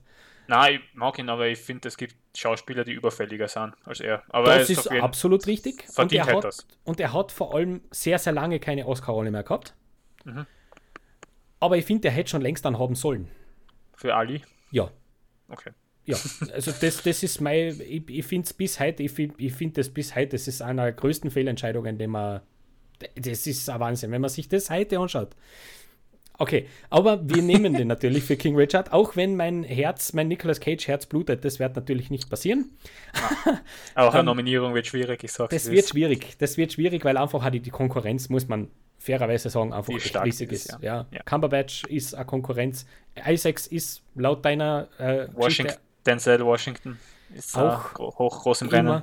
Immer, Shakespeare funktioniert auch immer. Der macht The Tragedy of Macbeth, ist er A24. Genau. Also, Joel Cohen, also ja. Hui. Ja. ja, aber ich würde das unterschreiben. Tatsächlich. Mhm. Will Smith für King Richard ist auch mein großer Favorit. Solange ich was anderes sehe auf der großen das, Leinwand, ich glaube, dass. Es spricht nichts dafür, dass das sich noch ändert. Ich sag's, wie es ist. Ja. ähm, ich möchte kontern mit äh, meiner Top 3, wo bin ich mir tatsächlich am unsichersten, dass das mhm. passiert, aber ich könnte es mir gut vorstellen. Äh, ich habe mir äh, in das Best Actress Race ein bisschen reingelesen. Ja. Und glaube, dass das das Jahr ist, wo Kristen, Kristen Stewart einen Oscar kriegt. Für Spencer. Ja, sie wird auf jeden Fall in, in, also in der also Running nominiert, sein. nominiert ist ja, das, das ist keine Frage. Sie spielt eine reale Figur, eine Figur, also, die, ja. Die schaut auch richtig gut aus. Also das, und die kann was. Das vergisst man sehr, sehr gerne. Ich weiß, der Dame hängt, hängt Twilight wirklich nach. Weil Kristen Stewart ist eine echt geniale Schauspielerin. Und mhm. äh, das, ich weiß nicht, wie der Film wird. Es ist eine Neon Production. Das war, gell? Spencer ist von dem, der, ich glaube, bin ja richtig informiert, der was Jackie auch gemacht hat. Genau. Hm. Ich glaube, das. Jackie war schwierig. Ja, aber Spen von den Kritiken, die ich bis jetzt gehört habe, kommt Spencer echt gut weg. Ja, das Und für viele ist es auch ein Best Picture Außenseiter-Tipp. Das könnte es nämlich sein, weil Jackie, glaube ich, hat den, den Oscar für Natalie Portman in Jackie hat genau der Film getankt. Da war der Film nicht gut genug. Sie war super, aber der Film nicht. Und ähm, deswegen würde ich an der Stelle auch aufgrund der Konkurrenz, muss ich ganz ehrlich sagen, weil noch habe ich von Lady Gaga nichts gesehen in House of Gucci. Sind wir uns ehrlich, Lady Gaga wird keinen Oscar gewinnen. Ich kann es mir auch schwer vorstellen. Also ich, muss, ich möchte es mir ehrlich gesagt nicht vorstellen. Aber mir fehlt im Moment auch die große Konkurrenz. Muss ich ganz ehrlich sagen, ja, Frances McDormand ist, spielt in Macbeth mit, aber come on, ja, der hat jetzt schon genug, Ja, wirklich das genug. wird auch nicht passieren. Und äh, alle anderen, Hä, Martin, das bin ich nicht ganz deiner Meinung. Also ich hoffe tatsächlich, du? dass Kristen Stewart gewinnt, damit einfach die Leute jetzt endgültig checken, dass die wirklich gut ist. ja, wen hast du da? Das wird ein Kopf an Kopf rennen zwischen ihr und der Jessica Chastain. Die spielt nämlich eine reale Figur in einem Film, der jetzt auch The Eyes of Tammy Faye heißt der und Tammy Oh. Faye war irgendein Talk Talkshow-Host Okay. Mit, äh, mit Andrew Oh, Garfield. Von dem habe ich gehört, das ist doch der, wo man sie nicht erkennt, oder? Genau, und da verschwindet sie, also das ist auch ein Grund, warum sie Oh. sicher eine große Rolle spielt und das soll ja ihre, sie ist überfällig, genauso wie Will Smith, ich finde, das ist ein gu- guter Vergleich. Oh ja. Ähm, ja, das wird, oh, glaube ich, ein Kopf an gut, Kopf weil es ist auch Searchlight Pictures. Habe ich vergessen. Neon ist eine kleine Produktionsfirma, Searchlight kann Oscar. Okay. Ja, gut, deswegen habe ich ihn auf Platz 3. Tatsächlich. Aber das, es wird sich zwischen den beiden entscheiden, da bin ich mir auch schon relativ sicher. Super. Also Genau. ich würde ich würd an der Stelle Bade nehmen, muss ich wirklich sagen, weil ich mag auch Jessica Chastain sehr, sehr gern. Auch sehr underappreciated. Auf jeden Fall, auf jeden Fall. Dann Ja. hau mal raus dein, dein Platz 2, wenn es so ist. Ja, Denis Villeneuve wird für Dune als Regisseur nominiert. Nominiert oder gewinnt? Oh, ich wünsche es ihm, dass er gewinnt, weil ich finde, das hätte er verdient. Ähm, ich glaube aber fast, dass es die Jane Campion wird. Aber ich hoffe es für ihn. Ich glaube, dass Dune eine Best Picture, sein, äh, Best Picture Nominierung sicher hat, vor allem weil es dieses Jahr zehn, zehn Plätze sind, die vergeben werden. Da muss Dune einen Platz drin finden, weil sonst schaue ich die Oscars, glaube ich, auch nie wieder. Oder verfolge sie nie wieder. Ähm, und es ist eigentlich Denis Villeneuve seine Zeit, dass er dieses Jahr gewinnt. Mhm. Und na, nomi- ich, ich, so weit will ich mich nicht aus dem Fenster lehnen, dass er gewinnt, aber er wird auf jeden Fall nominiert werden. Weil er ist ja auch schon sehr, sehr oft gesnappt worden. Deswegen, ja, Gut, gut. genau. Also, du kennst meine Meinung zu Dune, gell? ähm, Wenn es nach mir ginge, müsste man das nicht spielen, weil. ähm, trotzdem möchte man das ernst nehmen und ich habe auf Platz 2 schaue ich tatsächlich schon zu Best Picture, Aha. weil ich so ein bisschen im Gefühl habe, also nicht im Gefühl, wer bin ich, ja, weil keiner hat den Film noch gesehen, aber ich glaube, dass der geil ist. Und es ist eine Zeit, jetzt dieses Jahr auch wieder, wo man so ein bisschen, ich kann mir gut vorstellen, dass man nicht die großen Tragödien auszeichnet, weil die Leute auch ein bisschen, ja, Optimismus Martin, brauchen. du warst grad Oder kurz- zumindest, Warte, du warst gerade kurz weg. war, ja, ich habe gerade gehört. Aber jetzt hörst du mich wieder, oder? yes. Ja, super. Ähm, ich habe gerade gesagt, ähm, dass vielleicht die Leute auch wieder ein bisschen Optimismus und gute Laune brauchen, Mhm. beziehungsweise ein bisschen Skurrilität brauchen. Und ich glaube, dass man in der ganzen Oscar-Diskussion auf einen Film ein bisschen vergisst im Moment. Weil der auch Nämlich? erst am 24. Dezember startet. Aber ich glaube, der wird gut. Okay. Don't Look Up. Don't Oha. Look Up ist mein großer, Oha. ist mein großer Dark Horse für Best Picture. In Best Weil- Picture Gewinner oder Nominierung?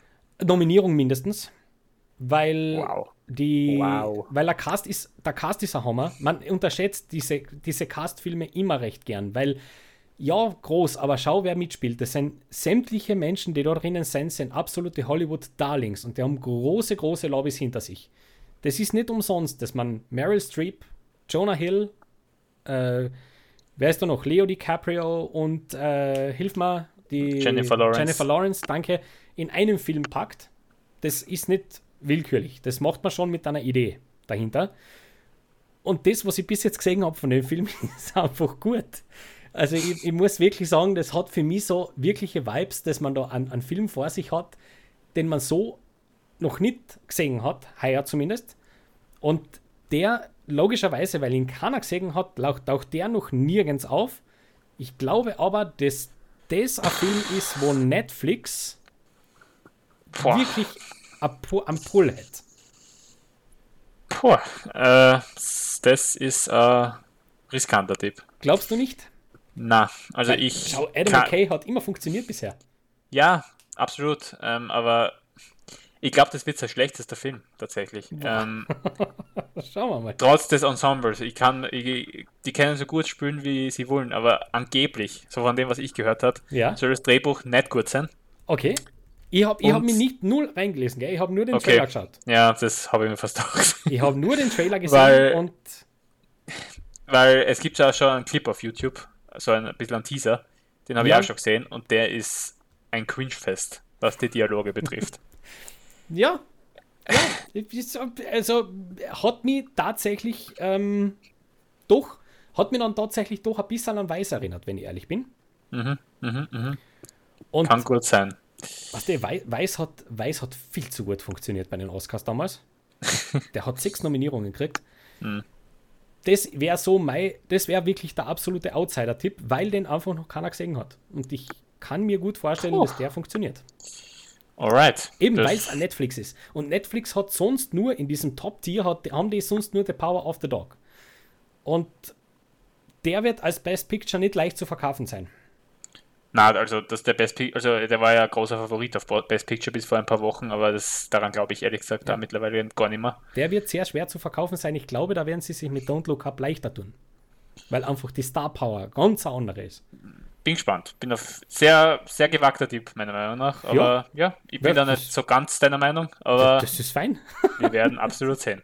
Das ist fein. So, äh, ja. your, your sure thing, glaube ich. Mein, Was finaler, jetzt, mein finaler Tipp. Ja. Ich glaube, das könnte das Jahr von Paul Thomas Anderson werden, weil der bringt jetzt auch einen neuen Film, wo es auch schon einen Trailer gibt. Also, oh, falls ja. du den noch nicht gesehen hast, äh, unbedingt anschauen. Der ist nämlich der hat meine Stimmung an dem Tag, als ich ihn gesehen habe, um Klassen gehoben. Ja. Also das wird eine richtige Feel-Good-Story nämlich, mit Bradley Cooper in der Nebenrolle und es geht um zwei junge Menschen in Hollywood. Einer davon ist ein erfolgreicher Child-Actor, also und das ist witzig, ähm, das ist ein witziger, ein guter Fun-Fact eigentlich, das ist der Sohn von Philip Seymour Hoffman, der da die Hauptrolle spielt und das ist cool, weil der Philip Seymour Hoffman hat ja auch in einem Paul Thomas Anderson Film mitgespielt, nämlich The Master. Und ja, ich könnte mir vorstellen, dass Paul Thomas Anderson eine große Rolle bei den Oscars dieses Jahr spielt, weil der wurde ja oft, auf den wurde ja oft einmal vergessen. Bis auf Phantom Thread, was mir bis heute ein Rätsel ist, weil der Film ist, finde ich, mit sein schlechtester. mhm. Aber mit Lockery's Pizza, so heißt der, ganz kurioser ja. Name. Ja, sehr kurios. Ähm, vielleicht ist der schon Grund genug, warum der ausgerechnet halt keine Rolle spielt. Aber ähm, also so in Kategorien wie Originaldrehbuch, Regisseur und Film, ganz heißer Tipp. Gut. Und Gut. ich würde es ihm wünschen, weil der macht seit zwei Jahrzehnten schon einen Job auf allerhöchstem Niveau und der sollte endlich einmal die Recognition kriegen, die er verdient. Der Paul Thomas Anderson. Da Auch ein sehr underappreciated Filmemacher. Total bei dir, total bei dir. Ähm, ja, super. Ähm, ja. Paul Thomas Anderson bin ja sowieso ein Fan. Ja, dementsprechend ähm, schon fein. Schon fein. Kann man schon machen. Ähm, ansonsten muss ich jetzt ehrlich sagen, bevor ich jetzt meine, meine Sure-Thing sage, ähm, mhm. bin ich doch überrascht. Da hätte ich mit ein paar anderen Dingen gerechnet, auch von dir, muss ich ehrlich sagen. Okay. Also okay. ich hätte mal gedacht, dass du Guillermo del Toro ein bisschen her hast. Der wird auch eine Rolle spielen, Weil aber ich habe mir so gedacht, ähm, ich finde, keine Ahnung, das ist eh obvious, dass der dabei sein schon, wird. Gell? Schon. Bei den anderen, die ich jetzt so genannt habe, vielleicht eher nicht, außer bei Will Smith. Schon. Ja, äh, es haben sich auch, das muss man auch schon sagen, das ist natürlich auch so eine Geschichte aus, aus der, aus der Festival-Season. Ein paar erledigen sich dann auch recht schnell. Gell? Eben. Beispielsweise Jennifer Hudson, die man so als, als große Aretha Franklin gesehen also, gell? Sie ist fein, aber der Film ist ja, ist ja ganz schlecht weggekommen. Der mhm. wird ja, glaube ich, überhaupt keine Rolle spielen. Na. Dementsprechend, ähm, ja, sehr spannend. Und Ridley Scott kommt nicht vor. The Last Duel kriegt die ersten Reviews jetzt schon langsam rein. Nicht so schlecht tatsächlich. Auf den Film freue ich mich auch schon. Ähm, ja. Ja. Ja, fein so. Ansonsten, wenn man sich so anschaut, tatsächlich noch sehr, sehr viel nicht gesehen. Und ähm, dementsprechend tue ich mir da sehr schwer. ähm, etwas herzuzaubern, wo ich sage, da bin ich mir also absolut sicher, dass das Ja, ja, funktioniert. Aber ich habe da doch was gefunden, wo ich sage, da würde ich jetzt an der Stelle doch auch gerne schon Wetten platzieren. Mhm. Also das würde ich mit ruhigem Gewissen machen, weil ich glaube, also, ich, puh, doch, doch, ich würde sagen, dass ähm, der Kamera-Oscar Mhm. Dune nicht zu nehmen sein wird. Kann ich mir nicht vorstellen. Alright, alright. Kann ich mir Ähm, nicht vorstellen. Ich glaube tatsächlich, dass es spannend wird zwischen Dune, Dune und Power of the Dog, weil da ist die Kameraführung auch gorgeous. ist super, das ist überhaupt keine Frage. Aber wie gesagt, ich bin ganz der festen Meinung, weil auch Dune ein guter Erfolg ist an den Kinokassen, den werden sie in den technischen Kategorien überschütten mit Preisen. ja, das glaube ich auch. Dementsprechend kann ich mir schwer vorstellen, dass man den da nicht, nicht auszeichnet. Ich glaube das einfach nicht. Weil ich, ich suche auch schon sehr, sehr lang nach Konkurrenz. Man, technische Kategorien weiß man recht schnell, wenn man im Kino sitzt. Oh, toll, echt cool. Ist mir jetzt zum Beispiel auch beim, beim äh, James Bond aufgefallen. Der hat ein super Sounddesign. Mhm. Wirklich, wirklich gut. Und dann denkst du an Dune und irgendwie ist es dann niemals. Also ja, super, aber es gibt halt Besseres. Und ich glaube, da würde ich an der Stelle Wetten platzieren, dass Dune den kriegt. Würdest du eher Hans Zimmer oder Johnny Greenwood den Score Oscar geben? Puh. Ähm. Boah, schwer. Schwer. Und, und am Ende dann doch relativ einfach, doch Zimmer. Aha. Doch Zimmer, weil, äh, weil er für mich, ja, ich habe das in meiner Dune Re- Review gesagt, ähm, äh, das ist keine Filmmusik, das ist Soundkulisse und zwar für jede einzelne Kulisse eigen. Und das ist einfach, ich, horch mir den heute noch an, ich horch mir den Soundtrack so an. Also, ähm, Ja, da bin ich Tipp. vielleicht biased, aber na, mein Pick wäre, also so schön, also Greenwood ist ja schon sehr lange auf hohem Niveau unterwegs, was Sicher. seine Scores betrifft. Und Sicher. der wäre auch überfällig. Ja. Aber der Zimmer-Score ist mir auch bis heute hängen geblieben. Mein Lieblingsscore aus dem Jahr. Und Ja. das wird sich auch nicht ändern. Also ich, ich glaube, das wird auch schwer. Ich habe jetzt als Zimmer sein Score für James Bond gehört Mhm. und jo, ja, Aber der große Star in der Kategorie wird trotzdem Johnny Greenwood sein, weil der hat auch für Spencer den Score gemacht. der wird ist zweimal nominiert, glaube ich. Ja, Ja, Mhm, genau. Kann ich mir gut vorstellen. So, also das sind also unsere very early Picks. Einer meinerseits sehr kontrovers, aber wir sprechen uns dann, wenn es soweit Der ist. ist, wirklich, der ist wirklich kontrovers. Also, puh. Ja, aber schau, es, hat, es, hat bis jetzt, es gibt bis jetzt in jeder Award-Season so einen Hauler, den man nicht so vorhersehen kann. Hm. Ich erinnere an die letzten Jahre, wo es immer so gewesen ist, was, Bo- Bohemian Rhapsody, Best Picture, really? Und ähm, das ist so, ich, ich habe das so ein bisschen im Gefühl, dass die Leute einfach gute Laune brauchen heuer. Ja, letztes Jahr schon noch mehr als dieses Jahr. Letztes Jahr schon noch mehr, Aber letztes Jahr war halt, waren halt auch fast nur traurige Filme nominiert. richtig? Und deswegen kann ich mir sehr, sehr, also wirklich, ich kann mir das sehr, sehr gut vorstellen, dass wir doch heuer Best Picture Race haben, wo Wes Anderson vorkommt, wo äh, eben Paul Thomas Anderson. Paul Thomas Anderson vorkommt, wo äh, eben äh, Adam McKay vorkommt und dann zum Belfast. Rüberstreuen auch noch King Richard irgendwo reinhaut. Das kann ich mir super vorstellen. und wer- Belfast. Wer, und Belfast. Das wird eine Rolle spielen. Weil, allein weil es Toronto gewonnen hat. Zwei, zwei, Wört, zwei Sätze zu Belfast. Du hast den Trailer gesehen? natürlich. Äh, So. ja. Ich, ich, keine Ahnung, Trailern sollte man natürlich. Ich bin kein, ich bin kein großer Trailer-Fan, sage ich da auch gleich. Äh, Ja. Nur, man sollte ja Trailern auch nie so ähm, unbedingt komplett vertrauen. Nur ich finde es halt irgendwie schade, wenn so ein Film, ich meine, Kenneth, Kenneth Brenner wäre auch schon einer, der überfällig wäre für einen Aber Oscar. wie? Sowohl als Aber wie? Regisseur als auch als Schauspieler. Wie? Also der Typ liefert auch jedes Mal ab. Ja. Nur, es ist ja seine Lebensgeschichte, Belfast, falls, ähm, ja, nur keine Ahnung, es, es ist halt wieder so ein Feel-Good-Movie aller Greenwood und gesellschaftlich jetzt, glaube ich, nicht so sehr relevant. Schwarz-Weiß wird auch wieder gewinnen. Da stelle ich mir halt die Frage, wie progressiv sind die Oscars jetzt wirklich? Genau, genau. Und um das wird es gehen, da sind wir alle sehr, sehr gespannt. Ähm, Ja. Seid euch sicher, dass wir diese Oscar-Coverage natürlich auch wieder machen werden, wenn es soweit ist. nicht zu früh. Nur habe ich keine Lust, dieses Jahr so viel mich mit Oscars zu beschäftigen wie letztes. Nein, nein, das äh, muss ja auch gar nicht sein. Wir machen ganz normal wahrscheinlich wieder eine Prediction-Sendung und dann war es das. Genau. Und ähm, ja, aber ich glaube, das ist dann auch genug. Man soll sich da nicht zu viel, weil es ist am Ende trotzdem alles immer persönlicher Geschmack. Ja. So soll es auch sein. Gell? Absolut. An dieser Stelle. So, äh, wir sind jetzt knapp über einer Stunde zehn. Das heißt, ich würde sagen, wir ähm, let's call it a day an dieser yes. äh, Stelle. Danke, lieber Sebi, für deine Zeit. Danke an unsere Zuhörerinnen und Zuhörer, dass ihr dabei wart bei unserem kleinen Exkurs zum Thema Filmfestivals und äh, bei, dem, bei der kleinen Reportage vom Sebi aus Zürich. Hat uns wahnsinnig viel Spaß gemacht, dazu zu hören, auch mir. Danke. Und ähm, bis zum nächsten Mal. Wir hören uns an Ort und Stelle genau wieder in 14 Tagen wieder. Bis dorthin alles Gute, pfiat euch und Baba. Ciao. Macht es gut. Baba.